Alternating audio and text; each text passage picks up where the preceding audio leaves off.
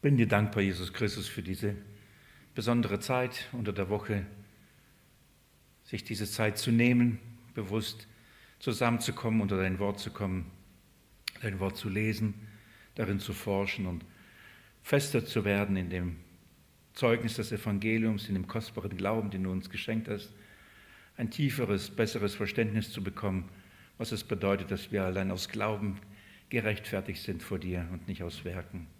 Danke, dass es für uns eine kostbare und eine, eine ja, leckere geistliche Speise ist, zumindest für mich und ich bin mir sicher auch für meine Geschwister, Herr, weil es dein Wort ist und weil es deine Wahrheit ist. Wir lieben es.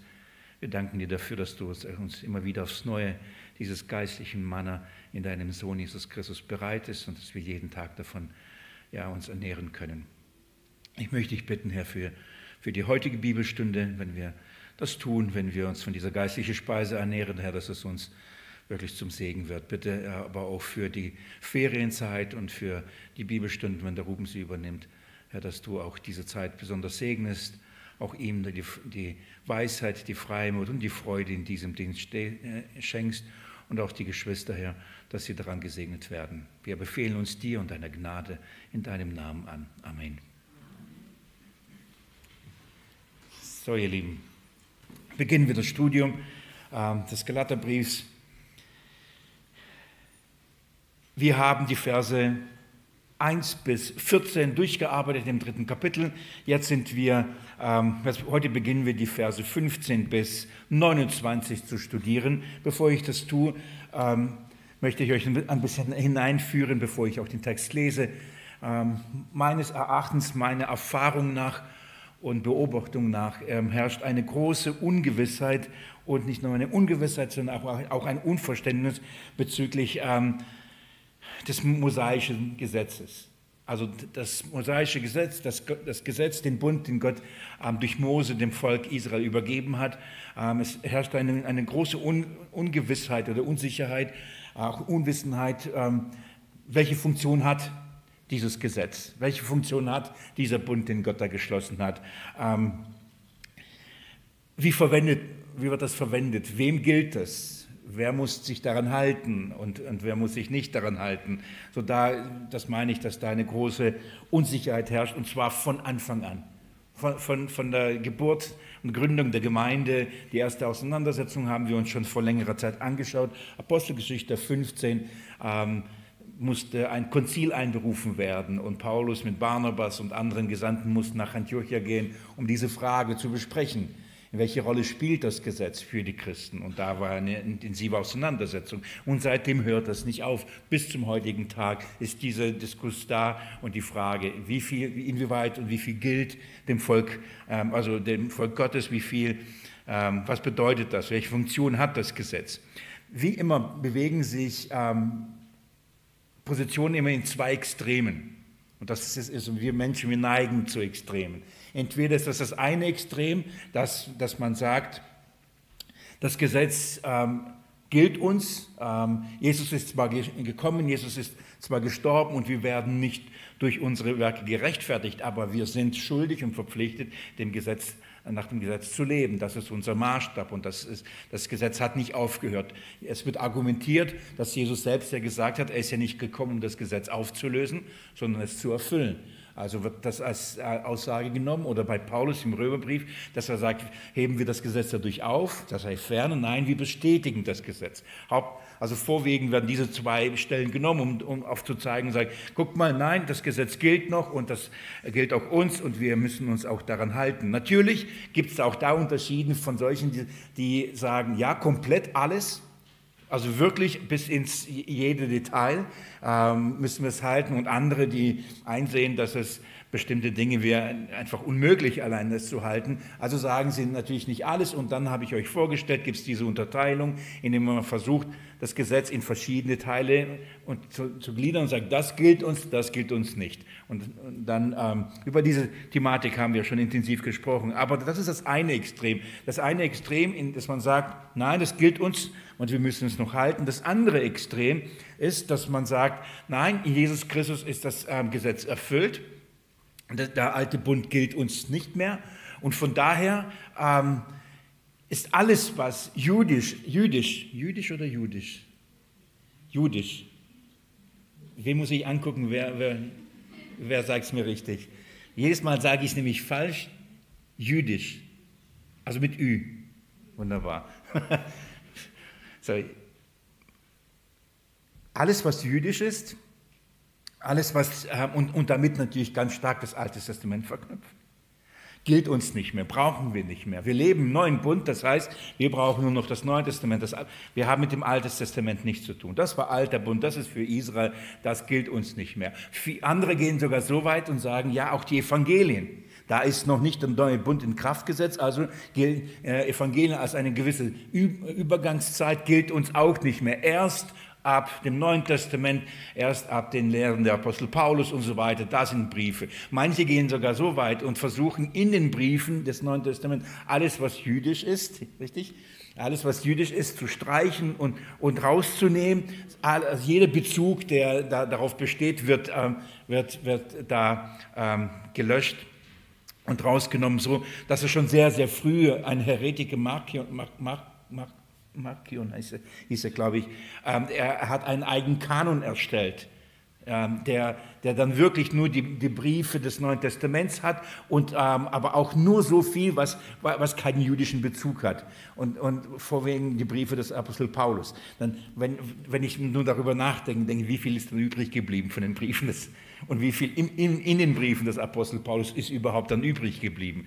Aber das, da, da merkt ihr, dass vieles äh, von dem, ähm, was da kursiert, das in, diesen beiden Extremen, das heißt in der Erkenntnis, dass ähm, in Jesus Christus wir unter dem neuen Bund sind, äh, äh, schwankt man eben ins andere Extrem rüber und, und lehnt alles ab, lehnt alles, was, was etwas mit dem Alten Testament zu tun hat und somit auch den größten Teil der Bibel, den wir, den wir haben. Das sind beide Extreme. Und der Weg ähm, geht aber wie immer in der Mitte und ein schmaler Weg der Wahrheit. Und auf diesem schmalen, Weg der Wahrheit ähm, müssen wir gehen. Und, und übrigens, davon bin ich fest überzeugt, wenn Jesus sagt, dass der, der Weg, der in das Reich der Himmel geht, ein schmaler Weg ist, dann redet er davon, weil die Wahrheit, es geht hier um die Wahrheit, es geht nicht darum, was wir tun oder nicht tun, es geht nicht um die Sünden und der breite Weg ist der Weg der vielen Sünden und der schmale Weg ist der Weg, wo wir nicht sündigen, davon ist hier nicht die Rede, sondern es geht um die Wahrheit. Und dieser, dieser Weg ist schmal und auf diesem Weg muss man bleiben. Und in, ich sage es wirklich so, in aller Demut und in dem Stückwerk der Erkenntnis, das ich habe, aber in dem Studium merke ich, dass eben eine große Unwissenheit über die Funktion des Gesetzes auf beiden Seiten. Die einen verstehen nicht, welche Funktion das Gesetz hat und meinen, es äh, ins Evangelium integrieren zu können, nein, sogar zu müssen, weil sie die Funktion des Gesetzes nicht verstehen. Wozu hat Gott das Gesetz gegeben? Die anderen sind in, in anderer Weise, weil sie ebenfalls kein Verständnis von, von ähm, und Unwissenheit in Bezug auf die Funktion und die Verwendung des Gesetzes haben, lehnen sie komplett ab und verwerfen das und sagen, damit wollen wir nichts zu tun haben. Da lesen wir nicht, das brauchen wir nicht. Und das ist etwas, das zeugt von einer Unwissenheit, einer Oberflächlichkeit. Das zeugt für mich von einem oberflächlichen Glauben. Man meint, wenn man sagt, ich glaube an Jesus Christus, dass, ich aus, äh, dass er mein Erlöser ist, ich glaube oder ich bezeuge, dass wir aus Glauben gerechtfertigt werden und nicht aus Werken, dann ist gut, dann ist fertig. Und ich sage auch, in gewisser Weise ist das doch richtig. Aber was bedeutet dieser Glaube? Was beinhaltet der? Und die Bibel sagt, dass diese Wahrheit tief ist. Die ist hoch, die ist breit, die ist lang. Wir werden das, wir müssen es ergründen. Und ähm, und ich bin davon überzeugt, dass die meisten oder dass die Streitgespräche, die, die, die, die, die Spannungen, die da in, die, in diese ganze Thematik ähm, herrühren, daher kommen, dass eben eine Unwissenheit da ist. Manche behaupten, dass je mehr Lehre wir haben, umso mehr Schwierigkeiten haben wir. Das heißt, je mehr wir lehren, umso größere ähm, ähm, Gefahr für Spaltung und Spannung äh, können entstehen. Und ich bin genau der anderen Meinung. Der Grund, warum so viel Spannungen und, und Spaltungen und Auseinandersetzungen gibt, weil es einen Mangel an Lehre, Lehre gibt. Das heißt, da wo Unwissenheit da ist, Unwissenheit resultiert aus Mangel an biblischer Lehre. Da äh, entsteht eine Unwissenheit. Wo Unwissenheit ist, der eine ist unwissend, sagt, das ist so, der andere sagt, das ist so, ist ebenfalls unwissend und dann krachen die Meinungen auseinander, äh, äh, krachen sie einander. Von daher, ich bin davon überzeugt, ähm, wirklich biblische Lehre, sorgfältiges Studium, so nah wie möglich beim Wort bleiben und übrigens im, im Kontext, im Zusammenhang nicht nur ein Vers rausnehmen. Man kann nicht Matthäus äh, 5 nehmen und sagen, Jesus hat gesagt, ich bin nicht gekommen, das Gesetz aufzulösen, sondern zu erfüllen. Allein wenn ich das, dieses, dieses Zitat schon lese und höre, habe ich die Tage wieder gelesen und gehört, dann sage ich, lies ein bisschen weiter und, und zitiere bitte auch komplett, dann Jesus sagt, ich bin, nicht, ich bin nicht gekommen, das Gesetz und die Propheten aufzulösen. Also es geht da nicht nur ums, ums Gesetz, es geht da genauso um die Propheten. Und ich bin gekommen, es zu erfüllen, nicht nur das Gesetz, auch die Propheten. So, äh, das meine ich. Also, und das, was er dann weiter, oder Paulus im ganzen Römerbrief, man kann nicht Kapitel 5, äh, ja, 3 diesen Vers rausnehmen äh, Kapitel 3, ja, diesen Vers rausnehmen und dann meinen, ja, das steht, der Paulus hat es behauptet und im Kontext des Römerbriefs und übrigens allem, was Paulus gelehrt hat, einfach widersprechen. Das geht auch nicht. Also es braucht sorgfältiges Studium und ähm, damit wir ein besseres, ein tieferes Verständnis haben bezüglich des Gesetzes und ähm, das Verständnis ist, was ist die Funktion des Gesetzes. Hab jetzt, vor einem Jahr habe ich angefangen, den Galaterbrief mit euch zu machen. Jetzt ist die erste große Pause. Ähm, wir haben noch nicht, die, nicht ganz die Hälfte geschafft, aber nicht ohne Grund führt, und ich sage bewusst, führt der Geist mich so langsam durch diese Briefe. Ich, nach mir wird es viel schneller und ich nehme es mir immer vor, schneller zu sein. Kriege ich nicht hin. Ähm, ich, und ich denke, es ist nicht ohne Grund. Wir müssen, wir dürfen nicht so schnell über, darüber gehen, sondern wir brauchen ein gründliches Studium der Schrift, um zu verstehen, was die Funktion des Gesetzes ist. Die Verse 15 bis, 26, bis 29 in dem Galaterbrief Kapitel 3, mit denen wir heute beginnen, uns auseinanderzusetzen, die sind eine Fundgrube. Das ist, ähm, das ist wirklich ähm, sehr tief, sehr tief und äh, man kann da nicht einfach oberflächlich kurz drüber lesen, da muss man genau hinschauen. Aber genau darum geht es in diesem Abschnitt. Paulus erklärt die Funktion des Gesetzes.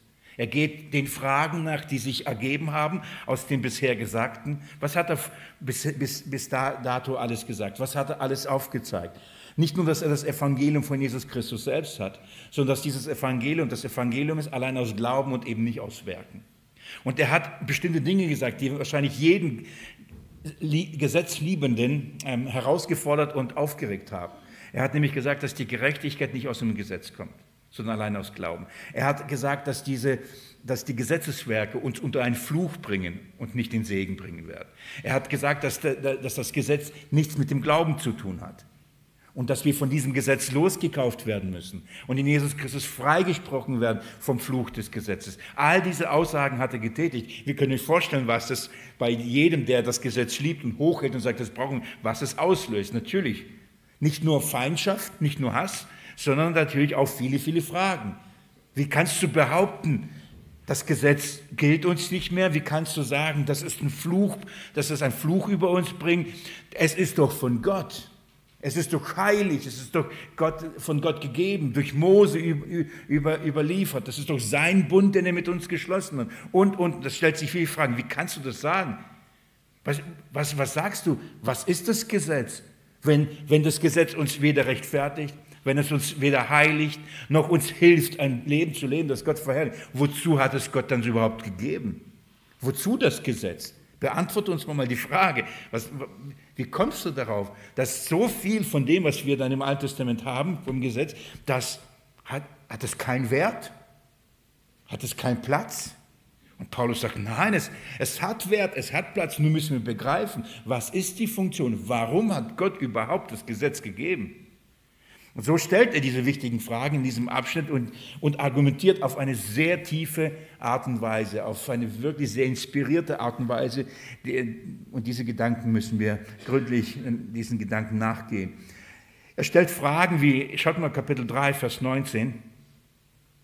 Was soll nun das Gesetz? Das ist so die Hauptfrage in diesem Abschnitt. Was hat es mit diesem Gesetz auf sich? Wozu brauchen wir das? Wozu braucht es überhaupt das Gesetz? Wenn du sagst, dass das, Gesetz all das für uns ist, Fluch, keine Gerechtigkeit, kein Glaube, wozu? Wozu das Gesetz überhaupt? Und ähm, die zweite Frage, die behandelt ist, Vers 21, ist denn das Gesetz gegen die Verheißung Gottes? Also ist das Gesetz etwas, was gegen all das ist, was Gott gesagt hat, was Gott versprochen hat, was Gott verheißen hat? Ist das Gesetz ein, ein, ein, ein Gegner? Ist es etwas Alternatives zu dem, was Gott verspricht, nämlich Leben und Segen? So, wie verhält sich das mit dem Gesetz? Was ist das Gesetz? Und von daher bin ich nicht der Einzige, der diesen Abschnitt ähm, so überschreibt, die Funktion des Gesetzes. W was ist das Gesetz? Bevor wir mit euch durchgehen, ähm, miteinander durchgehen und, und die, diese Fragen beantworten, möchte ich an dich persönlich diese Frage stellen. Ähm, für dich selbst reflektierend. Wenn ich, wenn ich dich fragen würde, du musst das jetzt nicht laut beantworten, aber im Herzen, was, wozu ist das Gesetz gegeben worden? Wozu hat Gott das Gesetz gegeben? Was ist die Funktion? Was, würde, was kommt dir in den Sinn? Also was ist dein Verständnis? Wozu hat Gott das Gesetz gegeben? Ich möchte das, ich, ich das nochmal präzisieren.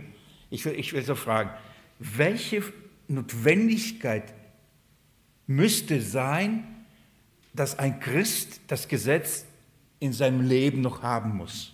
Also was muss das Gesetz leisten können? Was muss das Gesetz machen, dass ein Gläubiger an Jesus Christus das Evangelium annehmen, glauben, dass er sagt, wir brauchen noch das Gesetz. Was ist die Verständnis vom Gesetz, dass man als Kind Gottes, also ich sage jetzt als ein Wiedergeborener in Jesus Christus im neuen Bund lebender, dass man behauptet und sagt, wir brauchen das noch. Wir können das nicht einfach jetzt beiseite schieben. Wir, wir müssen das Gesetz noch haben. So, wenn jemand das behauptet, und das behaupten übrigens ganz schön viele, wenn so ist, dann ist meine Frage, was, warum braucht, das, warum braucht ein Gläubiger das Gesetz? Warum ist es notwendig, dass es in seinem Leben noch hat? Was muss es tun? Also was macht das Gesetz? Wenn es nicht da ist, was würde fehlen? Was ist die Funktion vom Gesetz? Wenn wir darauf keine Klarheit haben, keine klare Antwort, kein richtiges Verständnis, was die Funktion ist, dann kommen wir hier an diesem Punkt, können wir das nicht beantworten. Denn viele sagen mir, und, und, und übrigens nennen mich, ich, ja egal, nicht übrigens, vergessen wir es, ähm, viele sagen, du kannst doch nicht behaupten, dass uns das Gesetz nicht mehr gilt und dass wir das Gesetz nicht mehr brauchen. Natürlich brauchen wir das Gesetz. Und meine Frage ist, für was? Für was? Was soll das Gesetz im Leben eines Christens bewirken? Hat Gott das Gesetz in das Leben eines gläubigen Menschen gegeben und sagt, du brauchst es, weil, damit es das. So, diese Frage muss man beantworten, und zwar von der Schrift. Und das macht Paulus hier in diesem Abschnitt. Er zeigt auf und sagt, werdet ihr, er spricht die falsche Lehre in, in, in Gemeinden Galatiens. Und er, sie kommen ja und sie versuchen ja das Gesetz in das Evangelium wieder zu integrieren und ähm, es zu harmonisieren. Er sagt, es braucht beides, Glauben und Werke. Das heißt, der Glaube an Jesus und das Halten des mosaischen Gesetzes. Das gehört zusammen, das können wir nicht trennen. Das ist eine Linie. Ähm, ohne das eine kann man das andere nicht haben. Wir können nicht ohne Mose, können wir nicht Christus haben. Das ist, was ihr sagt. Ohne Mose gibt es keinen Christus, keine Erlösung, kein Messias, keine Rettung. Und Paulus geht hin und, und, und sagt, okay, wenn ihr das behauptet, welche Funktion hat das Gesetz dann? Was muss es tun beim Christen? Wozu braucht das Evangelium noch das Gesetz? Und das ist eine sehr, sehr wichtige Frage. Ähm, wenn ich über Funktion rede oder wenn ich versuche, euch die Funktion des Gesetzes zu erklären, nach meinem besten Wissen und Gewissen von der Schrift, dann geht es um die Funktionalität, also was macht es? Wir können Dinge nicht verstehen, wenn wir nicht begreifen, warum Gott sie, sie tut. Nur als Beispiel, damit ihr ungefähr wisst, welche Richtung ich, ich denke. Man diskutiert über zum Beispiel das Zungenreden. Gibt es oder gibt es nicht? Ja, ist es von Gott, nicht von Gott hin und her? Und man debattiert und, und die einen sagen wichtig, die anderen sagen unwichtig. Und jetzt bei all dem und die Erfahrungen werden ins Spiel gebracht, aber da, kommen wir nicht auf den grünen Zweig. Erst, wenn wir uns fragen, was ist die Funktion von Zungenreden? Wenn wir verstehen, warum Gott oder was diese Gabe ist, dann können wir verstehen, ob es noch gilt, nicht gilt, für wen es gilt, für wen es nicht gilt. Wir müssen uns über die Funktion der Gabe Gottes Gedanken machen, Verständnis haben, damit wir damit richtig umgehen und richtig anwenden. Wenn wir zum Beispiel, in 1. Korinther sagt Paulus, die Zungenrede ist für Ungläubige und nicht für Gläubige. Wenn ich das nicht begreife, was das bedeutet, diese Funktion nicht begreife, wozu diese Gabe am Pfingsten begann, sich auszubreiten, dann werde ich Schwierigkeiten haben, damit in meinem Glaubensleben das richtig einzuordnen oder die ganzen Bewegungen. Ich muss begreifen, was meint er damit. Genau das Gleiche auch mit dem Gesetz. Wenn ich nicht verstehe, wozu es Gott gegeben hat, was ist seine Funktion, dann werde ich Schwierigkeiten haben. Es geht nicht darum, ob es Gott gegeben hat oder nicht. Denn die Zungenrede kam von Gott. Zumindest die, die er gab. Sprachenrede. Die Frage ist nicht, ist es von Gott und somit ist es, dann ist es gut, sondern wenn Gott etwas gibt, für welchen Zweck gibt es? Und dann müsste man entscheiden, ist es jetzt richtig oder nicht richtig. Ich möchte euch ein Beispiel geben, ein weiteres, und dann komme ich schon langsam zum Text. Ähm, wer Nachkommen haben will, was muss Voraussetzung sein? Wie hat Gott dafür gesorgt, dass es Nachkommenschaft gibt? Erster Buch Mose, haben wir gelesen, und das schuf Mann und Frau. Und sagt, mehrt euch, ich segne euch und dann mehrt euch. Ja? Das, so funktioniert Nachkommenschaft. Das funktioniert sogar so, ob man glaubt oder nicht. Denn Nachkommenschaft kann nicht funktionieren zwischen Mann und Frau und Frau und Frau. Funktioniert einfach nicht. Egal, was Menschen sagen. Man kann sagen, aber schau mal, hat Gott einen Mann gemacht? Ja. Hat Gott auch den anderen Mann gemacht? Ja. Ja, warum soll das falsch sein? Warum soll das nicht richtig sein? Ist doch auch Liebe. Und ich sage, weil es keine Nachkommenschaft zeugt. Allein nur dieses Prinzip offenbart, dass es nicht Gottes Wille ist. Hat, hat Gott Männer gemacht? Ja. Aber er hat auch gesagt, wie das Ganze funktioniert. Und nur weil er etwas macht, heißt noch lange nicht, dass wir daraus jeglichen Rückschluss und jegliche Verwendung ableiten können, nur weil es von Gott ist. Ihr versteht, was ich meine?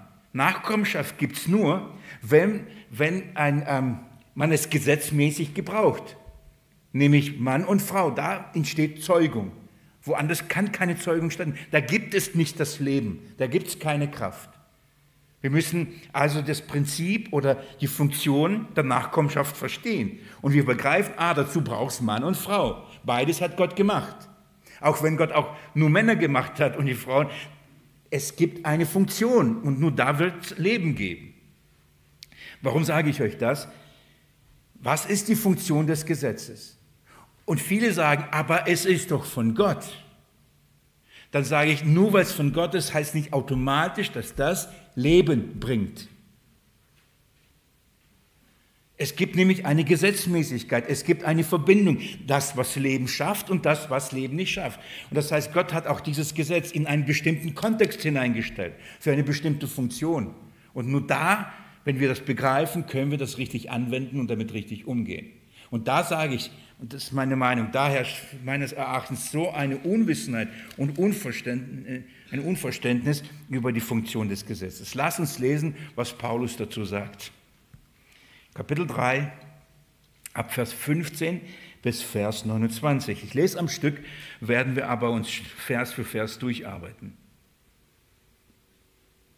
Brüder, ich rede nach Menschenart. Selbst eines Menschen rechtskräftig festgelegtes Testament hebt niemand auf oder fügt etwas hinzu. Dem Abraham aber wurde die Verheißung zugesagt und seine Nachkommenschaft. Er spricht nicht und seine Nachkommen wie bei den vielen, sondern wie bei dem einen. Und deinem Nachkommen. Und der ist Christus. Dies aber sage ich, einen vorher von Gott bestätigten Bund macht das 430 Jahre später entstandene Gesetz nicht ungültig, sodass die Verheißung unwirksam geworden wäre. Denn wenn das Erbe aus dem Gesetz kommt, so kommt es nicht mehr aus der Verheißung. Dem Abraham aber hat Gott es durch Verheißung geschenkt. Was soll nun das Gesetz? Es wurde der Übertretung wegen hinzugefügt, bis der Nachkomme käme dem die Verheißung galt.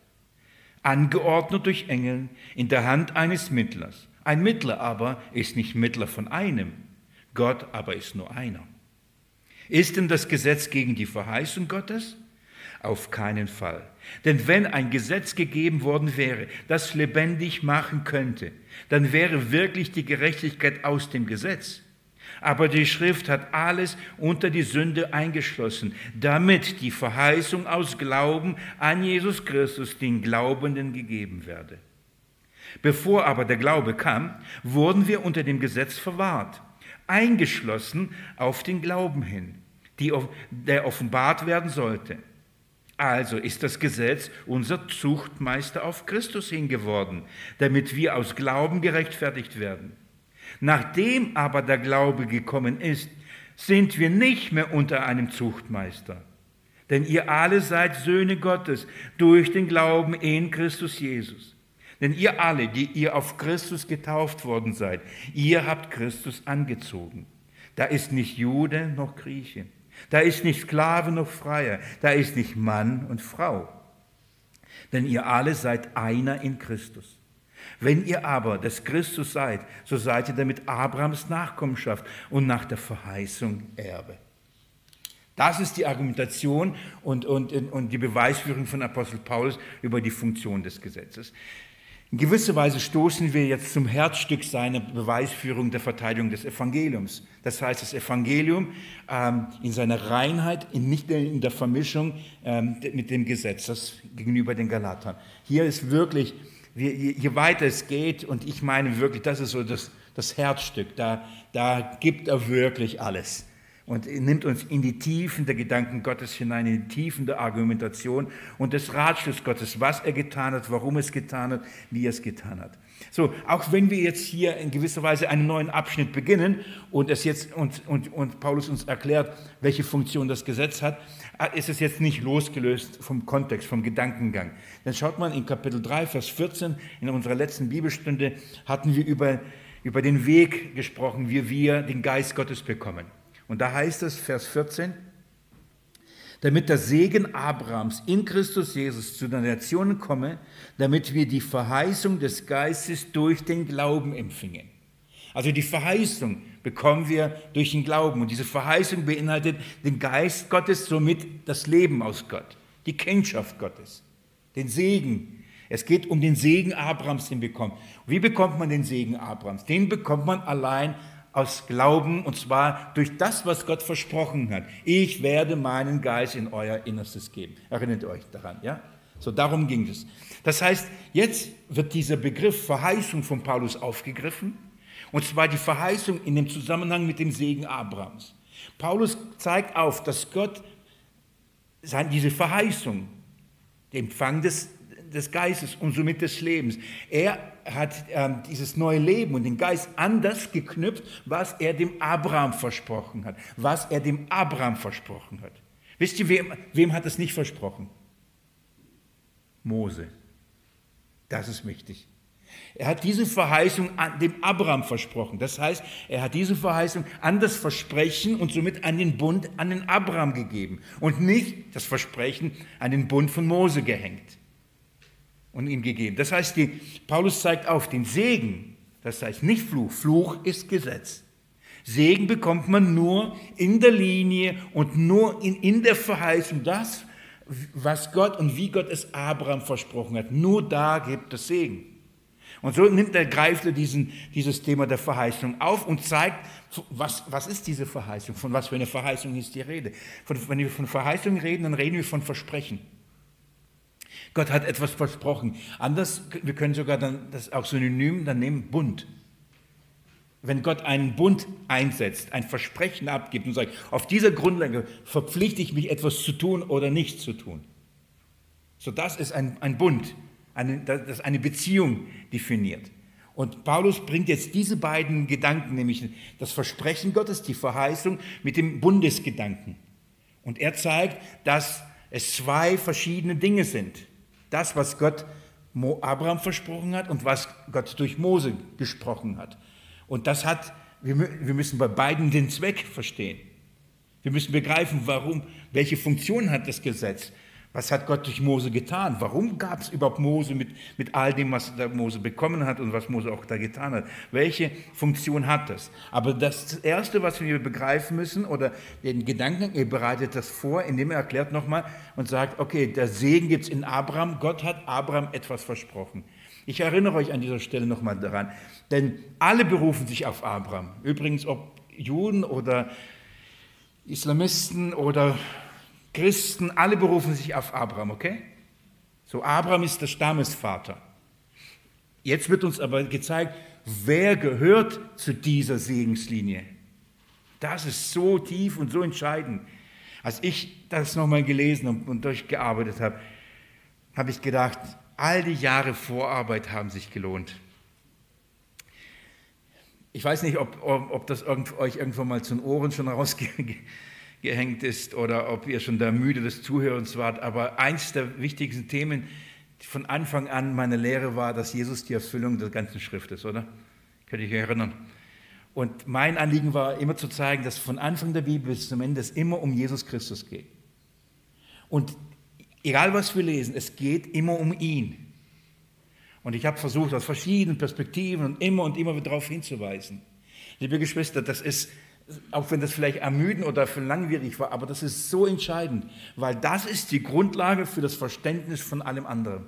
Wenn man das nicht versteht, kann man weder das Gesetz richtig einordnen, das noch, was Gott getan hat, man kann auch den Glauben nicht richtig einordnen und man kann eben das ganze Alte Testament nicht, nicht richtig einordnen. Selbst wenn man sagt, ja, der neue Bund und wir glauben an den neuen Bund und, wir, und dann geht man hin und sagt, aber dann brauchen wir das nicht. Und ich sage, nein, denn genau das ist nicht alter Bund, sondern das hat was mit Christus zu tun. Das ist das Evangelium, nämlich die Verheißung des Evangeliums.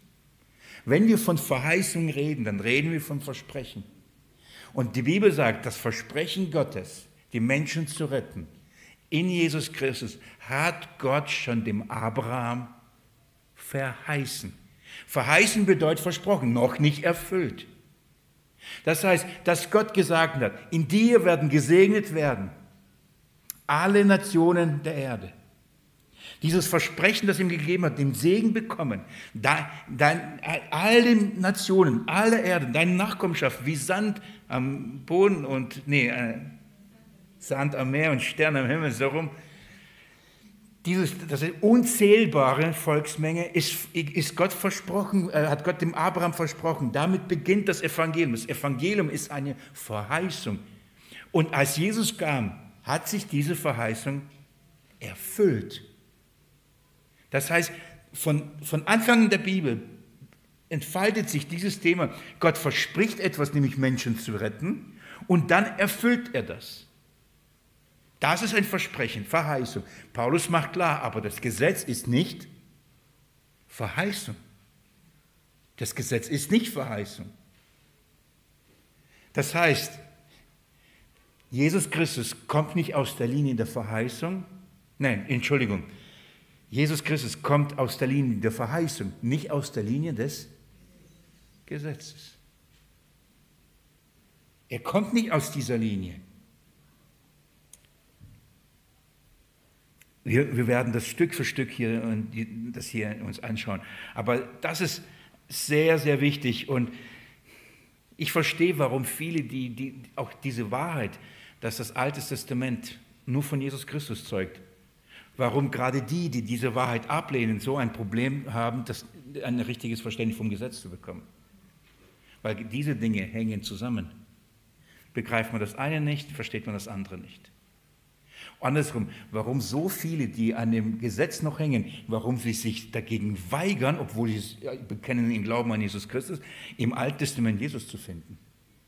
Warum für viele das so ein Anstoß ist. Wer dieses nicht begreift, dass das beides zusammengehört, der wird diese Wahrheit nicht erfassen. Aber genau diese Wahrheit erklärt Paulus in diesen Versen und zeigt das auf. Wie, wie tut er das? Starten wir. So, lange Einleitung. Aber ich muss euch dafür gewinnen, für die Thematik und die Wichtigkeit dieses Themas. Wie beginnt er? Er beginnt mit Brüdern. Interessanterweise, wie der Ton hier wechselt. Gell? Vorher nichts von Brüdern in dieser Weise geredet. Jetzt, nachdem er die aufgezeigt hat, den, äh, den, und äh, die falschen Lehrer angesprochen hat, dem er auch die Galater gesagt, die unverständigen Galater. Jetzt kommt ein Punkt und sagt, Brüder, hört mir bitte zu. Jetzt wendet er sich an Brüdern, das heißt an Gläubigen. Er wendet sich an die, denen es gegeben ist, die Geheimnisse des Reiches Gottes zu verstehen, die den Geist Gottes haben, die auch in diesen Wahrheiten unterwiesen sein müssen die diese Wahrheiten verstehen sollten. Dass die falschen Lehrer das nicht begreifen, ist klar. Dass sich mit einer Diskussion mit denen nichts bringt, ist offensichtlich. Das gibt nur Streit. Aber jetzt wendet sich an Brüder, an Gläubige, an Geschwister kann man übersetzen. Weil die sollen das wissen und die können das wissen, denn es wird uns offenbart. Und jetzt wendet sich an sie und sagt aber, Brüder, ich rede nach Menschenart. Jetzt muss Paulus eine so wichtige Wahrheit erklären. Und weil diese Wahrheit aber geistlich zu verstehen ist und weil diese Wahrheit so tief ist, sagt er, wie kann ich euch das erklären?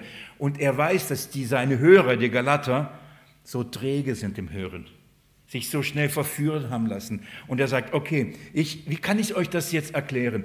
Ich mache das mal mit einem Beispiel, nach Menschenart. Was meint er damit nach Menschenart? Er sagt, ich komme eurer Schwachheit mal entgegen und gebrauche mal ein Bild, das sogar ihr verstehen könntet.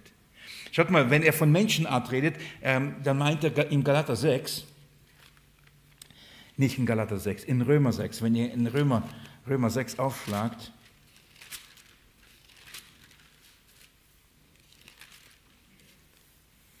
in Römer 6 spricht Paulus, dass wir als Kinder Gottes nicht einfach weiter in der Sünde verharren sollen.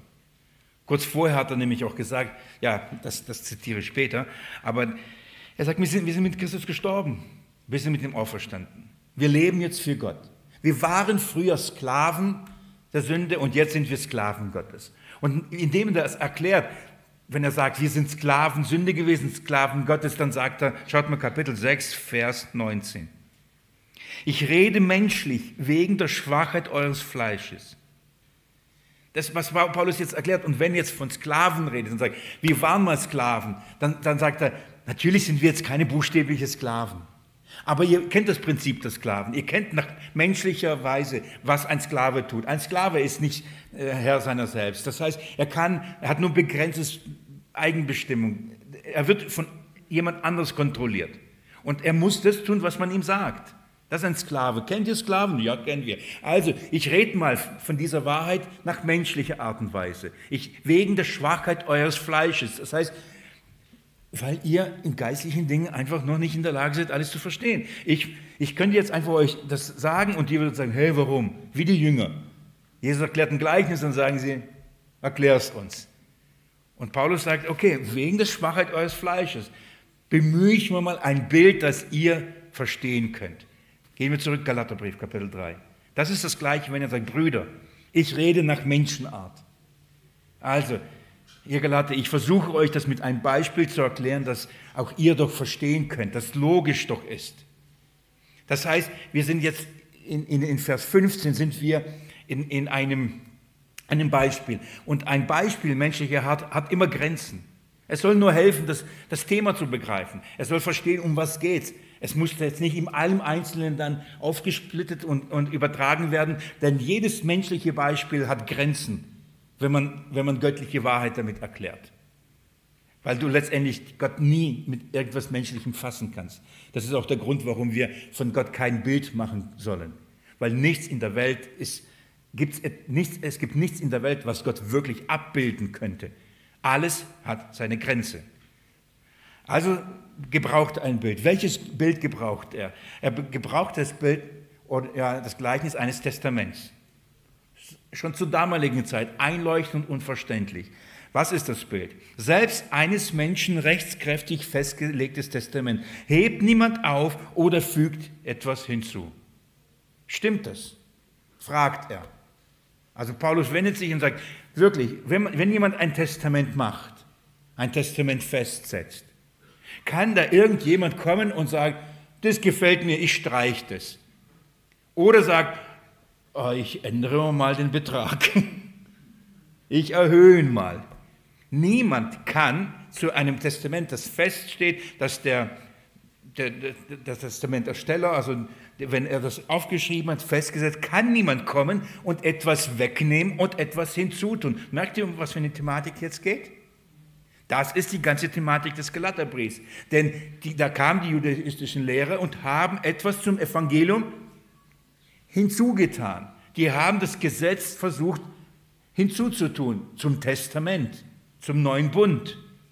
Und Paulus beginnt und sagt, rein menschlich gesprochen, ist es möglich, dass wenn ein Testament festgesetzt worden ist und die Rahmenbedingungen festgelegt worden sind, wer es bekommt, wann es jemand bekommt, wie viel jemand bekommt, auf welche Art und Weise jemand bekommt, das definiert das Testament. Wann kriegst du es? Was kriegst du? Wie viel von dem kriegst du? Wer kriegt es?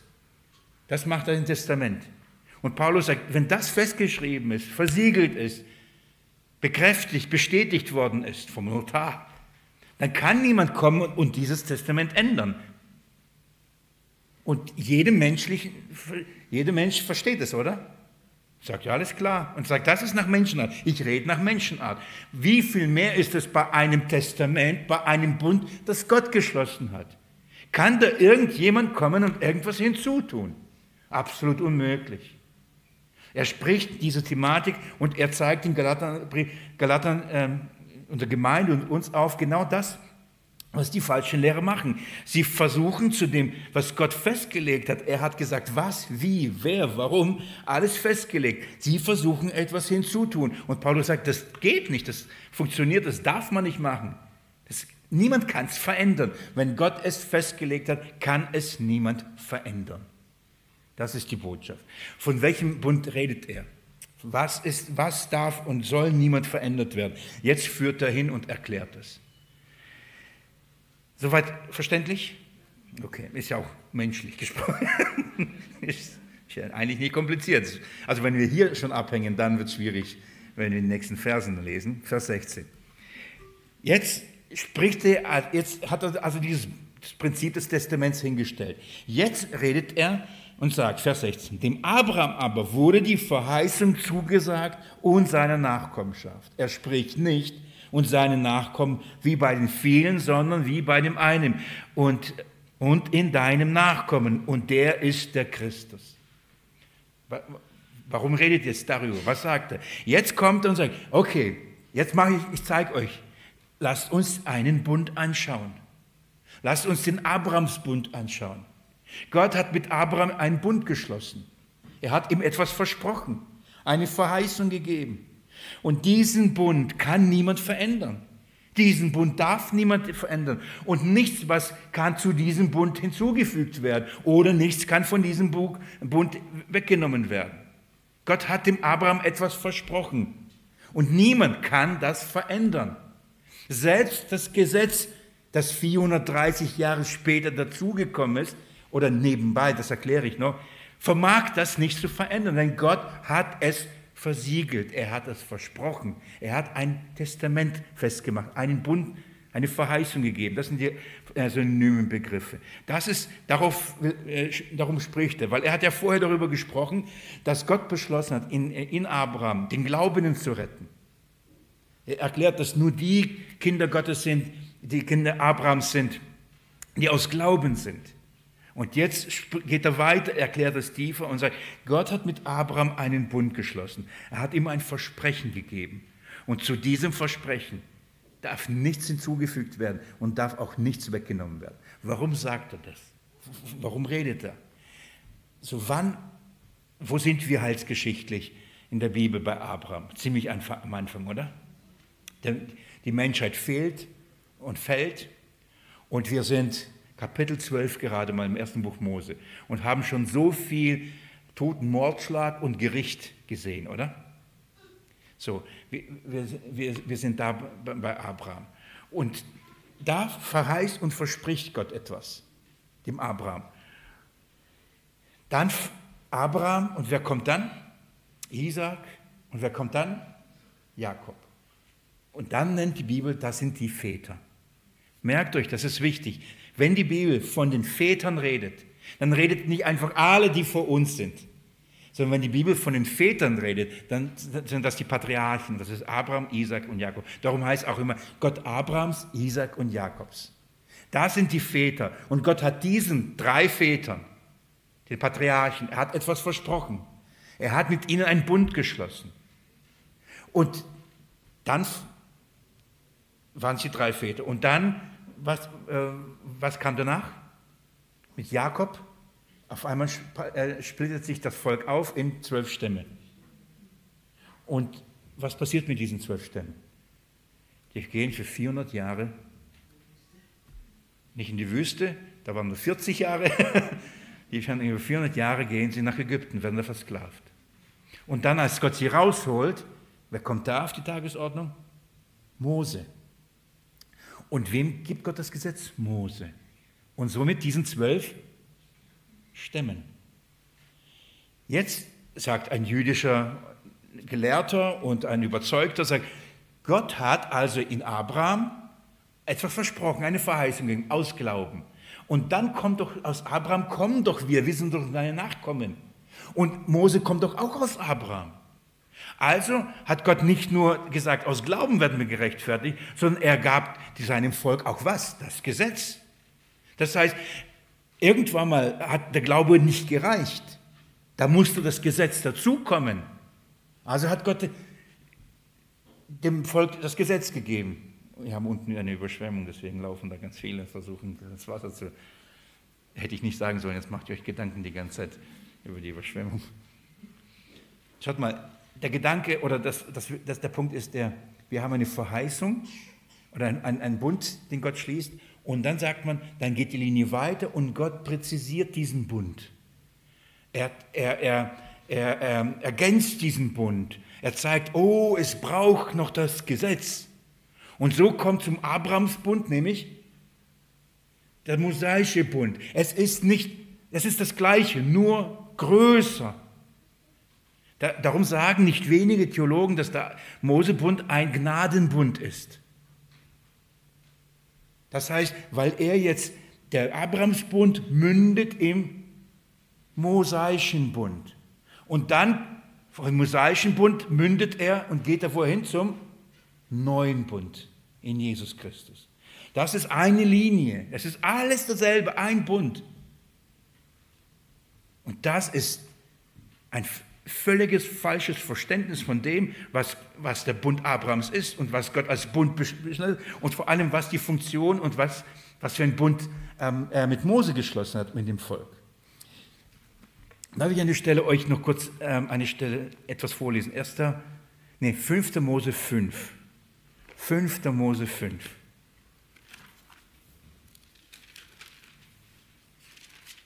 Als Mose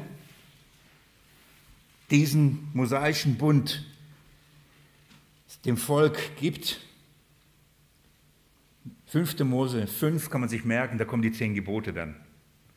Kann man sich, 2. Mose 20, 5. Mose 5, kann man sich gut merken. Schaut mal, ähm, ich lese ab Vers 5. Mose 5, ab Vers 2.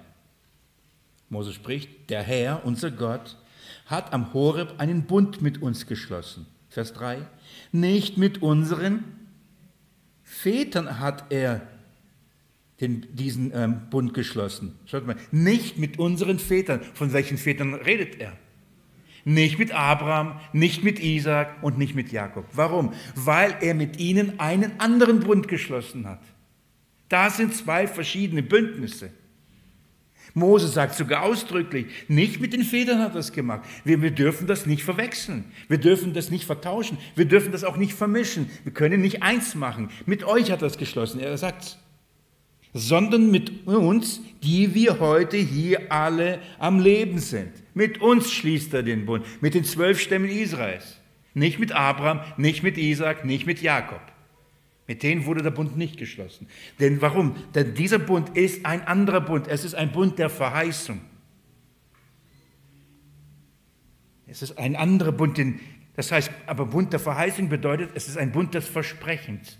Gott hat mit Abraham, Isaac und Jakob, er hat ihnen etwas versprochen, etwas verheißen, das kommen wird. Und dieser Bund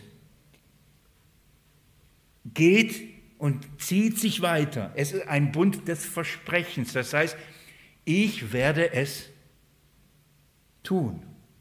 Nicht wie bei einem Bund, das er mit dem Volk Israel gesagt hat, ihr müsst es tun. Hab euch oft genug das jetzt aufgezeigt, oder? Ich mache es. Verheißung, Versprechen, ich werde es tun. Ich werde meinen Geist in euer Innerstes legen. Ich werde es machen, dass ihr meinen Geboten, äh, Satzungen wandelt und sie tut. Ich werde euch alle eure Sünden vergeben. Ist ein Versprechen. Ich mache es, nicht ihr tut. Deswegen nennt die Bibel, das ist ein einseitiger Bund. Ein Bund, den Gott geschlossen hat und nicht an die, an die Leistung des Menschen geknüpft hat. Das ist ein, erstmal ein Versprechen. Und diese Linie zieht sich weiter. Immer ein Versprechen, ein Versprechen. Übrigens, nur nebenbei, dazwischen kommt, eine, ein, das kommt ein, ein Bund, den er mit David schließt. Und dann heißt es genauso. Ich werde einen deiner Söhne auf deinen Thron setzen. Und er wird der Messias, der Christus, der Erlöser sein. Also Versprechen. Das ist die Linie. Es ist ein, Gott verspricht etwas, ich mache es. Das zieht sich durch. Und als Jesus kommt, wisst ihr, was passiert? Erfüllung.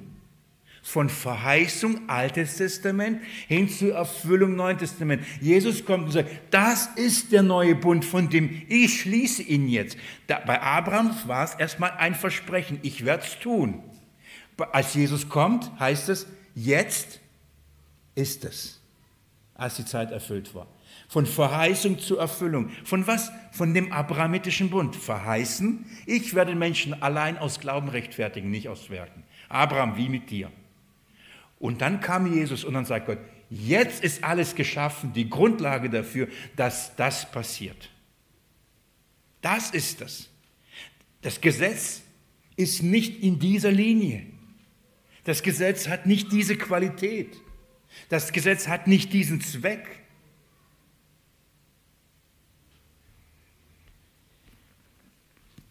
Was erwartet man vom Gesetz? Wenn man das Gesetz, schaut mal, ich habe nicht mehr viel Zeit, deswegen für das Sommerpause will ich euch zwei wichtigen Gedanken mitgeben. Was erwartet man vom Gesetz? Warum bräuchte ein Christ immer noch das Gesetz in seinem Leben. Was sollte es tun? Soll, es soll ihm helfen, doch so zu leben, wie es Gott gefällt, oder? So zumindest ist die Überzeugung. Also das Gesetz sagt mir doch, was gut und schlecht ist. Das Gesetz zeigt mir doch, was heilig und unheilig ist. Wenn ich frage, was soll ich tun, dann kann ich doch ins Gesetz schauen und da steht es doch da, oder? Aber das ist das Verständnis. Ein Christ braucht das Gesetz, weil es soll ihm ja helfen, so zu leben, wie es Gott gefällt. Aber das Gesetz wurde niemals zu diesem Zweck gegeben. Aus diesem Grund hat Gott das Gesetz nie gegeben. Ich, ich, ich, ich, frage euch mal, als Gott ein Volk sich erwählte, überlegt mal, aus den Nationen nahm, sie privilegierte, ihnen besondere Segnung gab, besondere Gemeinschaft schenkte, besondere Fürsorge, Führung, Wunder, Zeichen, eine Menge, oder? Können wir alles lesen. Allein wie aus Ägypten sie herausgeführt. Durch wie viele Zeichen Wunder? Was hat nicht Gott alles getan? Sie versorgt in der Wüste. Ihnen gezeigt, wer er ist. All das gewaltig, oder? Sie privilegiert hat. Sie abgesondert hat. Von allen anderen. Sie, sie hatten nur sie sich. Ihr, ihr ganzer Staat bestand aus dem Gott, aus dem einen Gott. Dann gab ihnen das Gesetz und, und dann wurde es voll gut. Und dann lebten sie gerecht. Und dann wussten sie, was schlecht und, und falsch war und was gut und richtig. Und dann hatten sie das Böse gelassen und das Gute getan. Die hatten nämlich das Gesetz. Hat das Gesetz ihnen geholfen? Und Gott sagt, na, ihr habt meinen Namen verrufen unter den ganzen Nationen. Sie hatten das Gesetz, hat das, Gesetz, das Gesetz hat ihnen nicht geholfen, so zu leben, dass es Gott verherrlicht. Und dann glauben irgendwelche, dass wenn wir in Christus sind, dass wir unbedingt das Gesetz haben, um so zu leben, wie es Gott verherrlicht. Wenn das privilegierte Volk es nicht mal geschafft hatte, wenn es nicht mal die Juden geschafft haben, wie sollen es die Heiden schaffen? Das Gesetz hat eine ganz andere Funktion. Gott gab es aus einem Grund, der Übertretung wegen. Warum hat Gott sich ein Volk ausgesondert? Warum? Warum diese ganze Mühe? Ich rede nach Menschenweise. Wenn ich beweisen will, dass der Bodensee verseucht ist und ungesund ist, dann gehe ich hin, nehme eine Probe, nehme diese Probe in so einem Gläschen und gehe ins Labor und sage, untersucht diese Probe. Das ist eine kleine Probe hier. Dann untersucht man und sagt man, oh Willi, total verseucht, nicht Genuss, kein Genuss, kein Trinkwasser mehr. Dann sage ich, liebe Geschwister, der ganze Bodensee ist verseucht. Und die sagen, nee, nee, nee, nur die Probe. Nein, diese Probe ist ausgenommen worden. Warum hat Gott sich ein Volk erwählt? Warum hat er das getan? Weil die ganze Menschheit in Sünde ist. Da ist keiner gerecht, nicht nur einer. Dann geht Gott hin und nimmt sich aus dem Menschengeschlecht, in Abraham, nimmt er sich eine Probe und macht ein Volk und sagt, ich nehme euch sogar raus, ich werde euch privilegieren, ich werde euch bevorzugen, ihr werdet die besten Umstände haben, mit mir zu leben, ich werde Wunder und Zeichen, alles tun, damit ihr eigentlich nur an mich glauben und mir vertrauen könntet. Aber ihr werdet es nicht tun. Ihr werdet murren, ihr werdet zweifeln, ihr werdet mich verachten und euch von mir abwenden. Und um zu zeigen, wie sündig das Herz des Menschen ist, werde ich euch eine mache ich euch zu einer Probe. Und damit zu zeigen, wie abgrundtief böse ihr seid, werde ich euch einen Spiegel vor die Augen halten. Ich werde euch ein Gesetz geben, das nur eine Funktion haben wird, aufzuzeigen, wie schmutzig und kaputt dieser See ist. Ihr seid ein Spiegelbild, wie abgrundtief böse und sündig die Menschheit ist. Das ist die Funktion. Es ist ein Spiegel, es zeigt auf, und das Gesetz hat diese Funktion, das aufzuzeigen, das sichtbar zu machen, wozu der Mensch in der Lage ist. Das Gesetz, sagt Paulus, kam daneben hinzu. Das heißt, Gott hat von Anfang an immer gesagt, ich werde Menschen allein aus Glauben rechtfertigen, weil auf keinem anderen Weg wird das möglich sein. Sie sind nicht in der Lage, so zu leben, wie ich es möchte meiner Gerechtigkeit entsprechen. Aber das Problem, sie sehen es gar nicht ein. Sie denken bis heute, dass sie gar nicht so schlecht sind. Ich sage wirklich, bis heute denken sie, ja gut, nicht komplett so, aber... Und ich werde sie überführen. Ich werde ihnen aufzeigen, dass sie allein aus Glauben rechtfertigt werden können. Ich werde sie davon überführen, dass sie nicht in meinen Wegen wandeln können. Ich zeige es ihnen. Und wenn Gott den Menschen ein Gebot gibt und der Mensch wird es brechen und da sagt der Mensch, ja gut, aber das ist ja nur ein Gebot. Sagt, okay, dann machen wir zwei. Sagt er, ja nur zwei, aber sonst bin ich nicht schlecht, dann machen wir drei. Ja, aber drei, ja, aber weißt, sonst machen wir vier. Und dann macht Gott so viele, wie die Tage des Jahres ist. Dass du an jedem Tag des, deines ganzen Jahres weißt, ich bin ein Übertreter. Ich krieg's nicht hin. Je mehr das Gebot, umso mehr wird deutlich, dass man Sünde ist, sündig ist. Das Gesetz hat nur eine Funktion. Ich werde das im Laufe der Bibelstunde nach den Sommerferien von Paul, wie das argumentiert. Die Verheißung schauen wir uns genau an. Der, wir schauen uns diese Funktion an, aber so viel. Ähm, das Gesetz hat nur eine Funktion. Es wurde um der Übertretungen wegen hinzugefügt. Das ist seine Funktion. Es wurde nicht hinzugefügt, damit du es hinkriegst. Es wurde nicht hinzugefügt, damit du besser lebst. Es wurde nicht hinzugefügt, damit du Leben bekommst. Es wird nicht hinzugefügt, damit Gott verherrlicht wird durch dein Leben. Aber das wird behauptet, wir brauchen immer noch das Gesetz, weil sonst können wir nicht Gott verherrlichen leben. Aber es wurde nie zu diesem Zweck gegeben. Versteht ihr, warum Menschen dann, wenn sie das Gesetz aus dieser Motivation nehmen, sich permanent unter den Fluch stellen? Warum? Weil es in ihnen nur den Ungehorsam aufzeigen wird. Es wird sie nur verurteilen. Und zwar ihre ganze Hässlichkeit und Abgrundität offenbaren. Das ist das Einzige, was das Gesetz, nicht das, das ist das, was das Gesetz leisten kann. Wenn man das nicht versteht, wenn man das nicht erkennt und das Gesetz versucht einzufügen, dann gebraucht man es nicht gesetzmäßig. Also das heißt nicht nach der Funktion, wozu es Gott gegeben hat. Ich schließe mit dem Gedanken, das ist, Paulus sagt folgendes, dem Abraham aber wurden die Verheißungen zugesagt und seine Nachkommenschaft. Abraham hat also eine Verheißung bekommen, oder? Gott hat Dinge versprochen. Was ich tun werde, sagt, dich segnen und durch dich andere gesegnen und du wirst Nachkommenschaft haben, Erbe, Land, all das, was Gott ihm versprochen hat. Diese Verheißungen, Rechtfertigung allein aus Glauben als Zusammenfassung. Und er sagt, diese Verheißung, dem Abraham aber wurde die Verheißung zugesagt und seiner Nachkommenschaft. Okay, das ist, verstehen wir, was diese Nachkommenschaft ist? Die vom Abraham abstammen, okay? Jetzt sagt er aber, jetzt schaut mal, er spricht nicht und seine Nachkommen wie bei den vielen, sondern wie bei dem einen. Was bedeutet das? Wer bekommt diese Verheißung? Viele? Wir denken doch Nachkommenschaft Abrahams, alle kriegen die Verheißung. Und die Schrift sagt nicht viele, nur einer. Wem gilt diese Verheißung?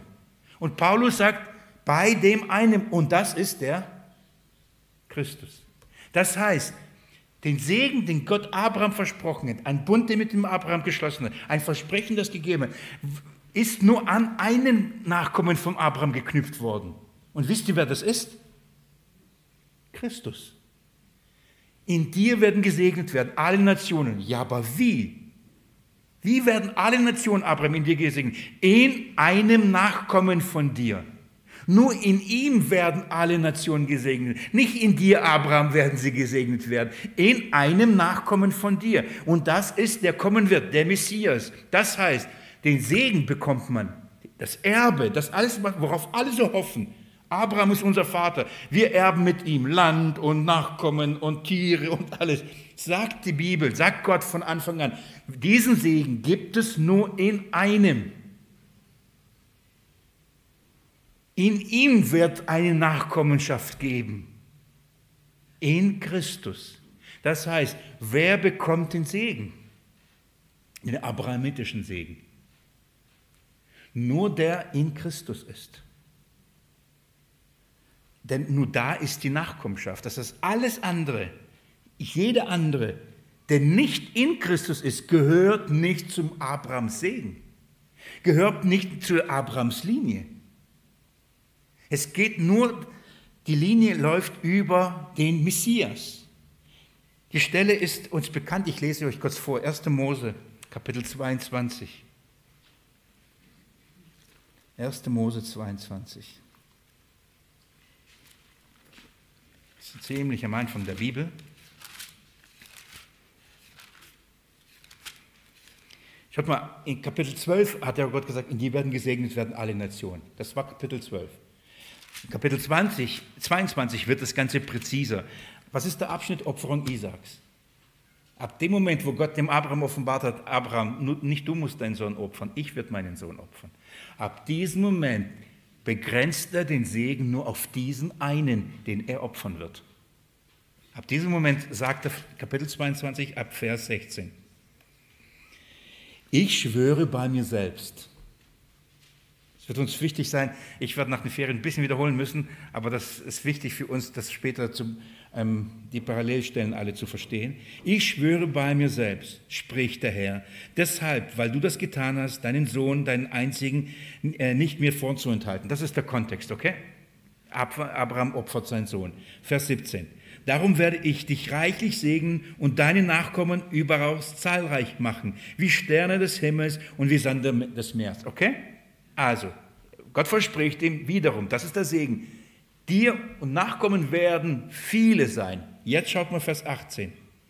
Und in deinem Samen werden sich segnen alle Nationen. Jetzt wird klar, Abraham, du wirst in dir, in dir werden gesegnet alle Nationen. Kapitel 12. In Kapitel 22 wird jetzt präziser. Wie? Jeder, alle, die zu Abrahams gehören. Und Gott sagt, nein, Abraham, in deinem Samen. Paulus liest ganz genau. Er, er sagt, wir müssen die Grammatik beachten.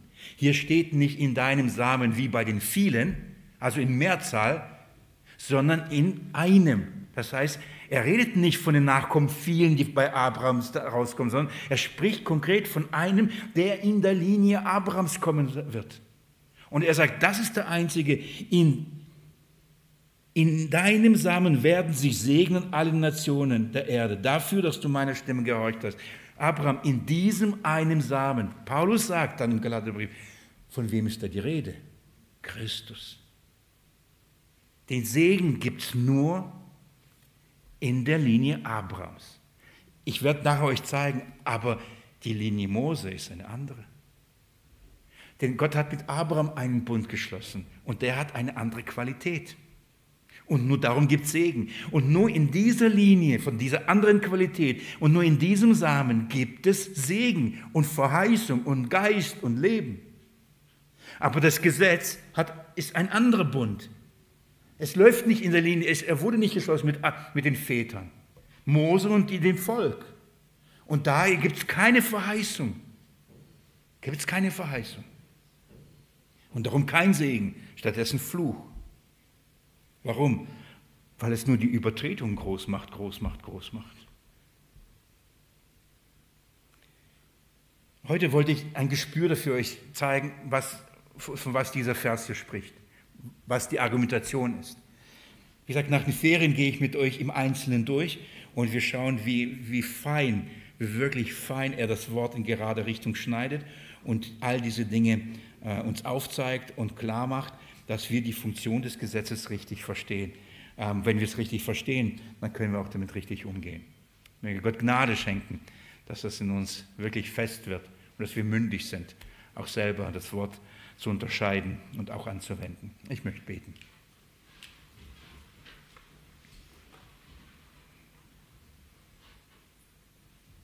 Danke für die Verheißung, die wir in Jesus Christus haben.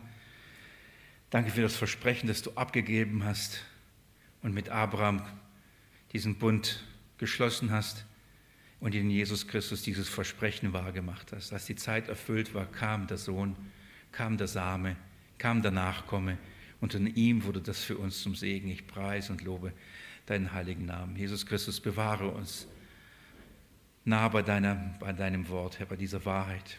Bewahre uns im Glauben, Herr, damit wir Frieden haben, damit wir Ruhe haben Danke, danke dafür, für, für die Zeit des Studiums, für mich eine kostbare Zeit des Studiums des Galaterbriefs. Bin froh, dass wir noch nicht durch sind. Ja, du hast noch vieles uns vorbereitet, was wir entdecken dürfen können. Ja, aber über diese Sommerpause, lass es uns nicht vergessen. Lass uns da keine Pause machen, sondern in diese Wahrheit täglich wandeln, sie in Anspruch nehmen, darin leben. Herr, ich befehle uns dir und deiner Gnade an. Amen. Ihr Lieben, alles Gute. Dann hoffentlich bis bald.